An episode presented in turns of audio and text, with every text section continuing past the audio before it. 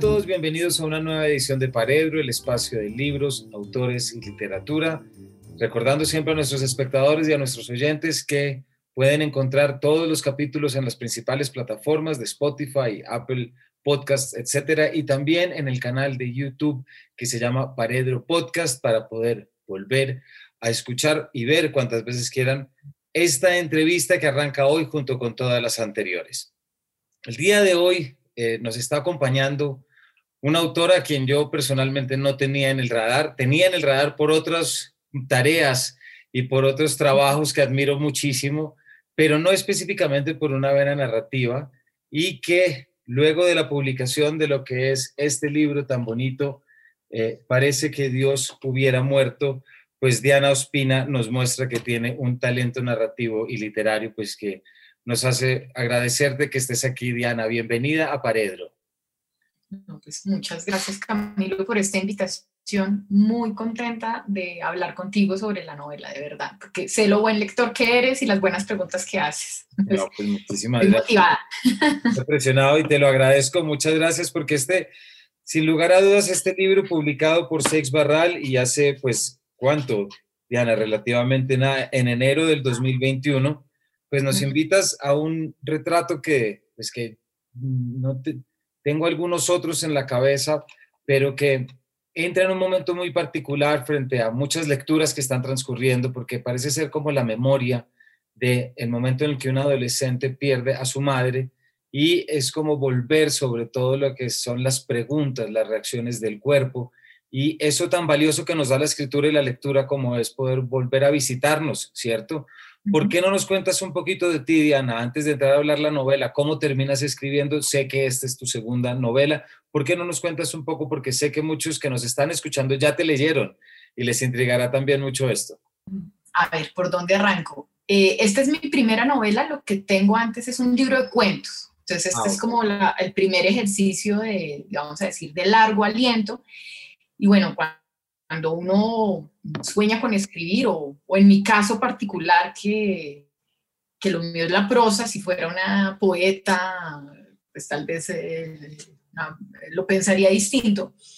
Eh, pero mi ambición sí era escribir una historia de largo aliento. O sea, eso era lo que yo me soñaba cuando era niña y escribía más cosas y libros, entré a estudiar literatura, digamos, con ese anhelo. Y, pues con el anhelo de, leer y de escribir. La, la, carrera, eso lo he dicho algunas veces cuando me lo han preguntado, pues la carrera de literatura, en mi caso particular, me hizo mucho bien para volverme una buena lectora. Eh, me abrió mil puertas, estoy muy agradecida con eso y mucho mal para mi oficio de escritura. O sea, me, o sea, leer tanto y analizar y todo me hizo sentir como, no, nunca voy a dar la talla, esto está súper complejo, esto es muy difícil, eh, me volví súper mega crítica con mis cosas. Uf, sí, pero duro, duro, qué palabras, o sea, no, yo por eso digo ahorita el que me critique tranquilo, yo me he dicho cosas mil veces peores, mil ochocientas veces. Y parte del trabajo interno que tuve que hacer, y ah, si alguien está atravesando por la misma, le diría, pues hay todo un trabajo interno como también uno de bajarle pues a esa criticadera tan, tan mancha. Em, y pues digamos, seguí escribiendo, pero, pero siempre con el anhelo de, pues, de hacer algo de largo aliento, pero hacer algo de largo aliento implica es, un poco un lugar común, pero es cierto, es poco hacer una pausa en la vida, o sea, como yo sabía que quería escribir una novela, pero tenía unas ideas sobre lo que quería escribir muy claras, tenía borradores, tenía líneas, había llenado mm, libretas de apuntes y cuando ya me sentía escribir, cuando logré armar esa pausa en mi vida para escribir, mientras tanto, eh, pues estuve, pues he estado y he seguido trabajando como, como docente. Eh, cuando logré armar como esa pausa en mi vida y me senté finalmente a escribir, mi sorpresa fue que salió este libro, que de verdad no lo vi venir, no lo vi venir, o sea, no lo había pensado, no lo había planeado, no lo soñé ni nada. Pues esa iba a ser precisamente la pregunta, Diana, porque me, me, me te, te, entiendo mucho cuando dices lo que es uno ser estudiante de literatura, querer escribir, leer, ese, esa constante yo crítico que no permite que salga nada. Y de repente, entre ya otros trabajos, entre estos La Aldea, unas publicaciones muy bonitas, ¿cierto? Que aparecen eh, con la prensa y que pues a todos nos han dado espacios de lectura. ¿Cómo surge esta novela? ¿Cómo fue este proceso creativo desde tu perspectiva de estudiante de literatura en que evidentemente ese momento de creación a uno nunca le pasa desapercibido? ¿En qué momento te das cuenta que estás escribiendo esto? Pues me, me, siento de verdad frente al computador, lo que te digo, como con esta idea de novela que tenía en la cabeza, me dio algunas páginas y eso no fluye, no fluye y, y, no, y, no, y no está de manera natural y hay algo ahí que no está sucediendo. Y, de repente, pues de repente siento que esta historia sí la, la, la, la puedo contar. Ahí hago de una vez una, una, aclaración como para que ese tema quede saldado, eh, porque me pasa mucho, hace poquito vi una, una eh, persona que hace reseñas como una booktuber o pues ya no sé, o sea, es, es como en Instagram, ya ni siquiera es en YouTube, pero eso entonces eh, que recomienda libros, hizo un comentario muy bonito sobre la novela, pero ella arranca diciendo, esta es una novela autobiográfica, no sé qué, y que me ha pasado con otras personas en la lectura, como que me dicen, ay, tu autobiografía, y yo digo, pero eso no es una autobiografía, es una, es una novela. Claro. Ahora, la manera como está escrita y el yo, pues, y, y, lo que yo pienso que funciona fantástico es que si la gente cree eso es porque siente la historia genuina y se conecta con esa narradora. Entonces yo digo, todo funcionó. Pero lo que sí es cierto, y por eso me adelanto a eso, es decir, yo sí perdí a mi mamá a los 14 años. Yo creo que eso yo no lo hubiera podido ficcionar. Es decir, ciertas emociones de la adolescencia no las hubiera podido ficcionar si eso yo no lo hubiera vivido en la vida. O sea, me, parece muy difícil, sobre todo porque siento que uno puede caer ahí muy fácil en estereotipos, en clichés de cómo se imagina uno que se puede vivir un duelo. Ahora, todos los duelos igual son distintos, ¿no? No es no es que esta sea, eh, así son los duelos de los adolescentes, no. Pero, digamos, ese era el aspecto autobiográfico y para mi sorpresa, cuando me sentí a escribir, pero nunca había escrito sobre eso, o sea, ni un cuento, o sea, como cosas, yo en un momento era más juiciosa con un blog que tenía y sí alcancé a escribir como alguna cosita, pero realmente nunca pensé que ahí tuviera materia literaria, curiosamente. Tal vez porque yo me he peleado mucho con una idea que es la idea de que la gente que, esa idea de como, ah, ese es un artista porque sufrió tanto, le pasaron tantas cosas, obvio, tenía que ser un artista, porque el artista crea a partir del dolor. Yo, eh, si a mí me preguntan, o sea, me acuerdo cuando hablo eso en clase con mis alumnos, digo, si eso fuera cierto, Colombia estaría llena de artistas para historias terribles las que han pasado en este país, o sea, tenemos unos artistas fantásticos, pero digo, seríamos como para exportar. O sea, no creo que el sufrimiento sea como la condición. Y dos, creo que al contrario, creo que a veces experiencias duras lo que hacen es como eh, paralizarlo a uno. Por ejemplo, algo que yo comparto totalmente con la narradora es, las, eh, yo, en un momento escribo que la narradora cuenta que ella no, no escribe sobre lo, que, lo que está viviendo, escribe sobre mil cosas, pero no escribe sobre lo que está viviendo. Yo lo viví así, yo no escribí sobre eso, en su momento, no escribí después sobre el duelo, nunca lo hice.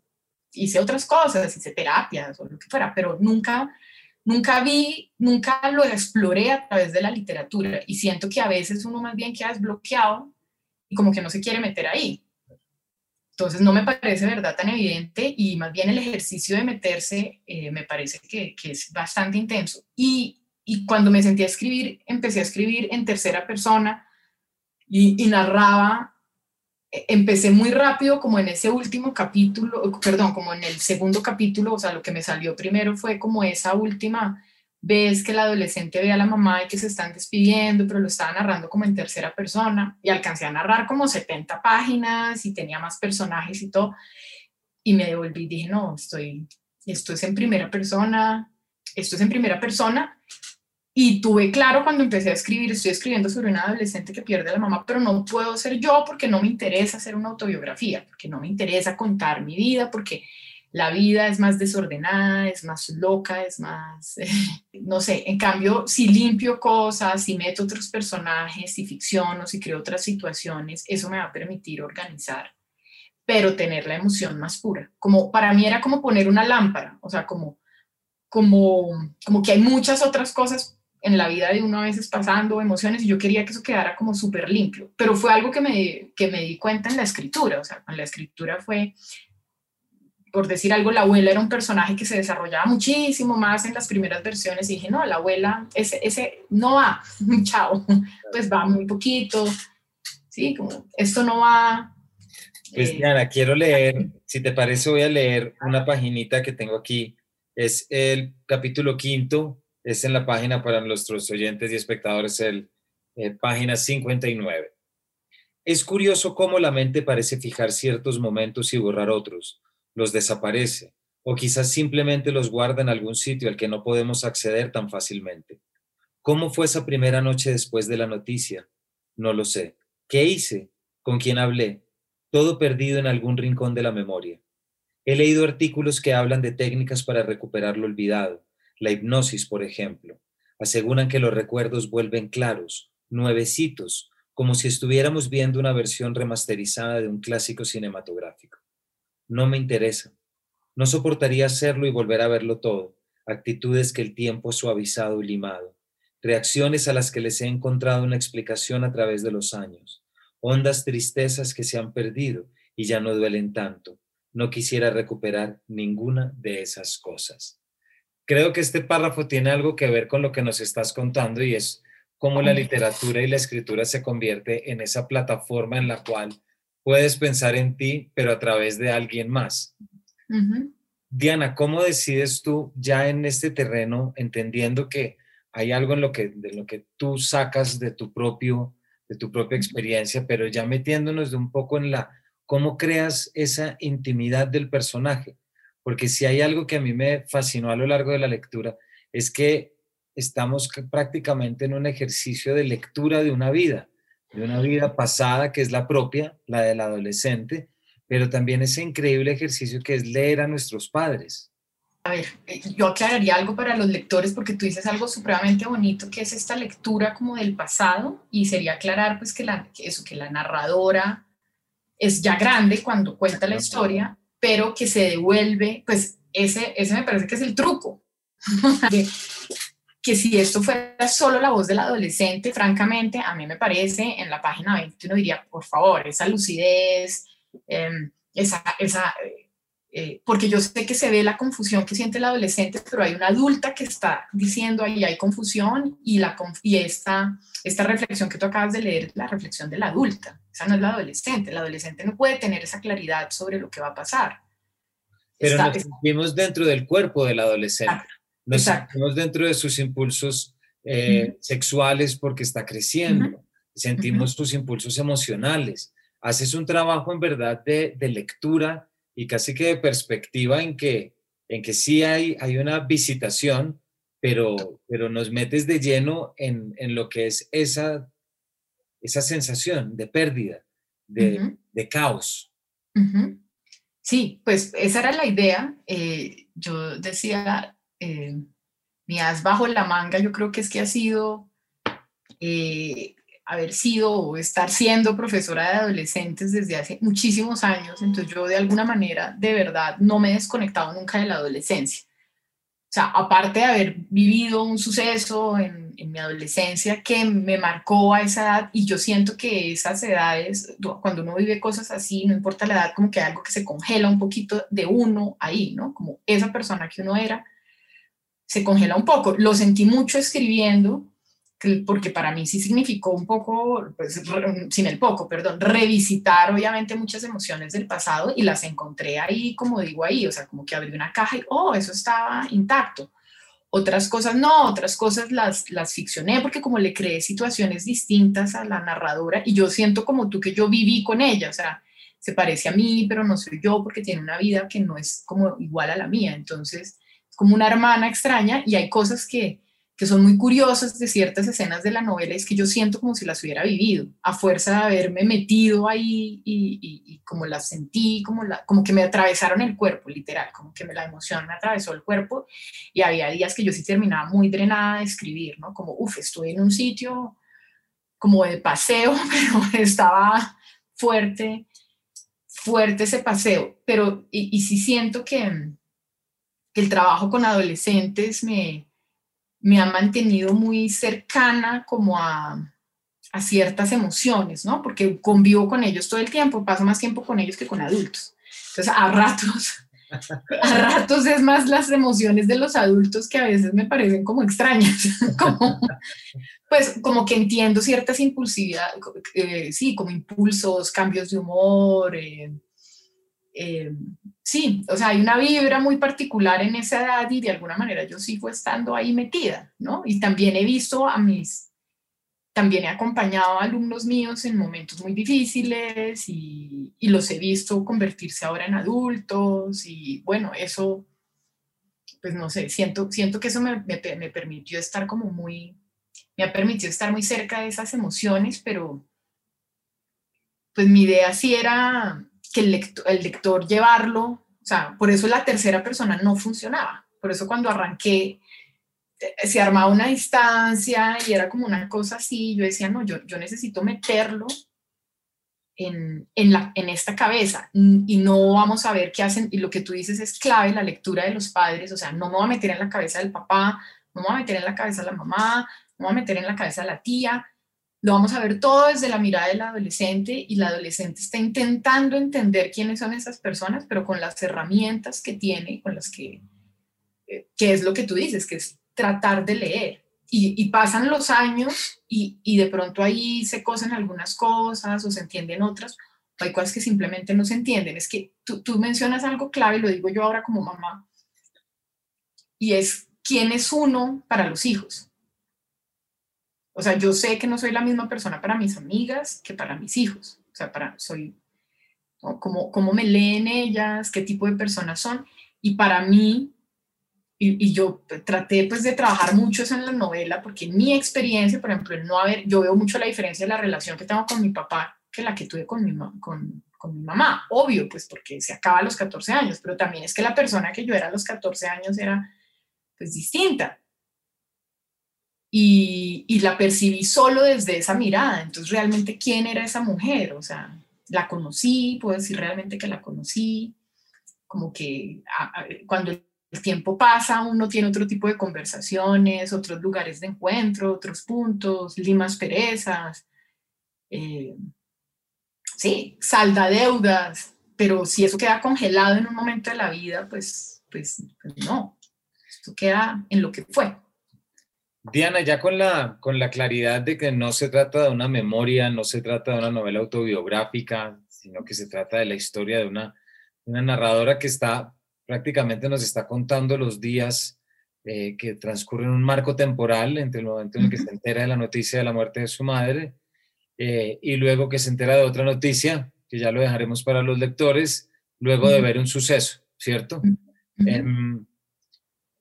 Me gustaría que nos contaras, hay algo en lo que desde aquí en Paredro no me canso nunca de decir y no nos cansamos de, anotar y es algo que muchas veces los lectores infrecuentes o de pronto ciertos lectores no, no, no han podido hacer la conexión bien, como la escritura literaria y la lectura literaria, pues permite hacer un trabajo de organización personal, es decir, de poder echar ojos sobre cosas. Es decir, me parece muy bonito porque termina siempre dando la razón como tú cuentas, que de repente cuando echaste un vistazo a ese, a ese lugar, de repente ya todo había florecido para ser escrito. Es decir, ¿por qué no nos cuentas un poco de lo que supuso, no, que ya nos dijiste un poquito, pero cómo fue ese ejercicio? Porque yo sé que mucha gente que nos puede estar oyendo, pues ha vivido por lo mismo, ha pasado por lo mismo y escucharte, pues puede ser también una manera distinta de entender la escritura y la lectura. No, sin duda, eh, bueno, tú dices algo claro, yo creo que no, no, todo el mundo necesita escribir, o sea, eso, eso, eso para mí es claro. La lectura me parece, eh, para empezar primero con la lectura, una herramienta tremenda. Yo hablé ahorita de lo que había hecho la carrera de literatura por mí, dije que la parte de escritura pues fue un poco difícil, pero la parte de la lectura, yo solo puedo estar agradecida de, de lo que trae la, la, lectura para mí. Para mí la literatura, o sea, yo he leído muchísimas autobiografías, me encantan, biografías me encantan, pues me, gustan todo tipo de cosas, pero me he enfocado mucho ahí y me enfoqué mucho en lecturas de... Em, como familias disfuncionales, vamos a decir, de cómo son las memorias de familias disfuncionales, cómo la gente ha escrito sobre esa experiencia eh, autobiográfica o ficcionada, pero cómo es el retrato de la familia, cómo se entienden cosas. Siempre ha sido para mí la, la literatura un lugar, tú acabas de decir algo clave, es donde uno resuena, o sea, cosas que uno no ha podido decir, las encuentra dichas. Y apenas algo se nombra, es como un alivio inmediato, por lo menos yo lo he sentido así, o como, eh, sí, yo qué sé, yo no he vivido exactamente lo que están contando que vivió esta familia y que tuvieron tal accidente, yo no he vivido nada de eso, pero como la, la persona, el escritor la escritora lo explora, lo narra, resueno como con ciertas emociones y eso me da una claridad como, como ah, de pronto así es como se llama eh, eso que sentí, así es como esa metáfora me, como que resuena en algo en mi interior.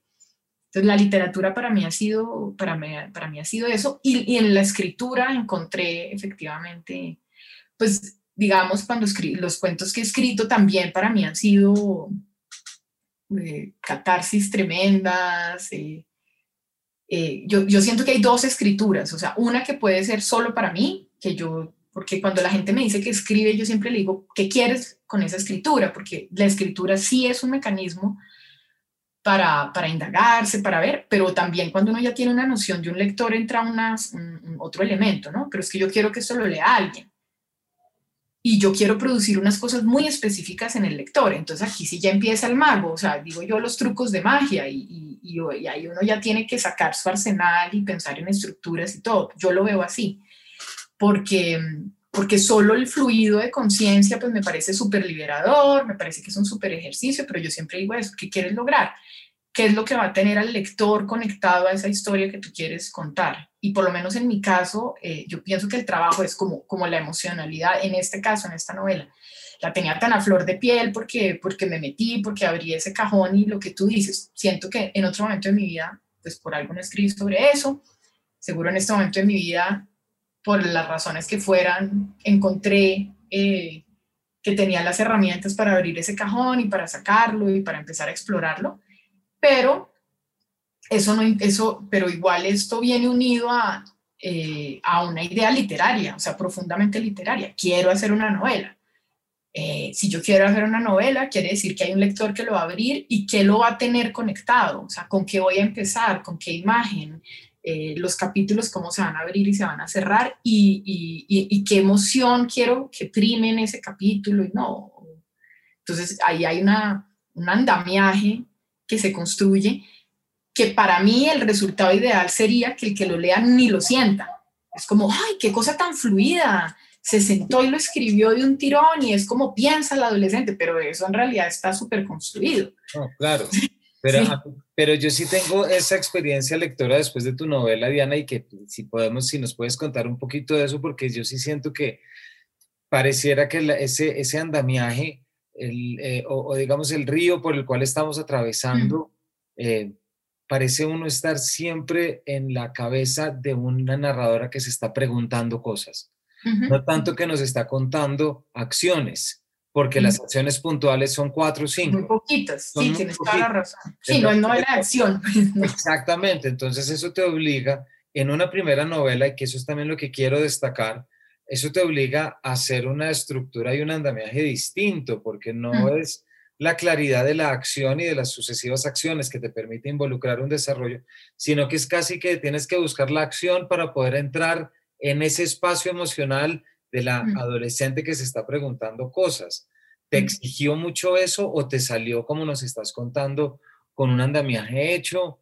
Eh, desde el principio sabías que querías estar indagando a esa profundidad.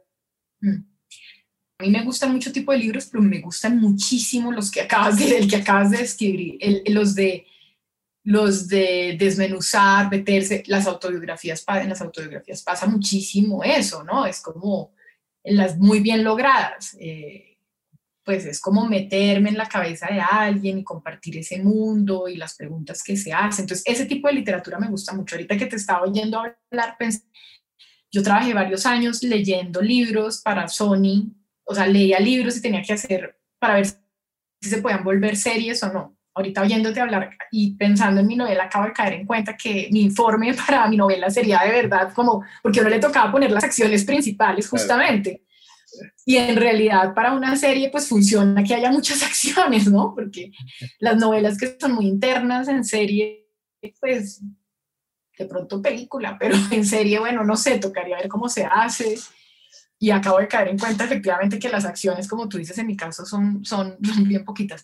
Em, no voy a decir que, que no, que, que no fluía, que no, siento que yo me conecté con esa vida de, de esta adolescente y lo que te, eh, te dije, los cambios, por ejemplo, esto, y de pronto estaba escribiendo yo, uy, ¿qué voy a hacer que estudie la mamá? Ah, ya sé, no, va a ser esto. Y como que me pensaba un momento, pero como que, como que necesitaba ver a esos personajes con claridad. Uy, esa tía ¿por qué la tía se va a querer ir de la casa? ¿Qué, ¿Qué la va a hacer irse de la casa? Ah, ya, lo veo. Y de pronto tenía como la iluminación. Entonces había un poco meterme en la vida, hacerme preguntas, yo misma descubriendo ese universo.